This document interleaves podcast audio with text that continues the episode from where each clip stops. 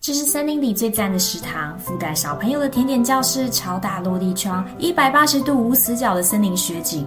我有一种野外露营的超现实感和感动。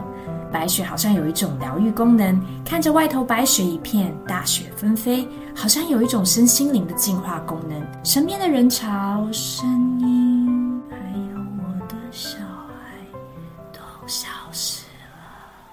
森林餐厅的菜色非常丰富，随你挑，然后吃到饱。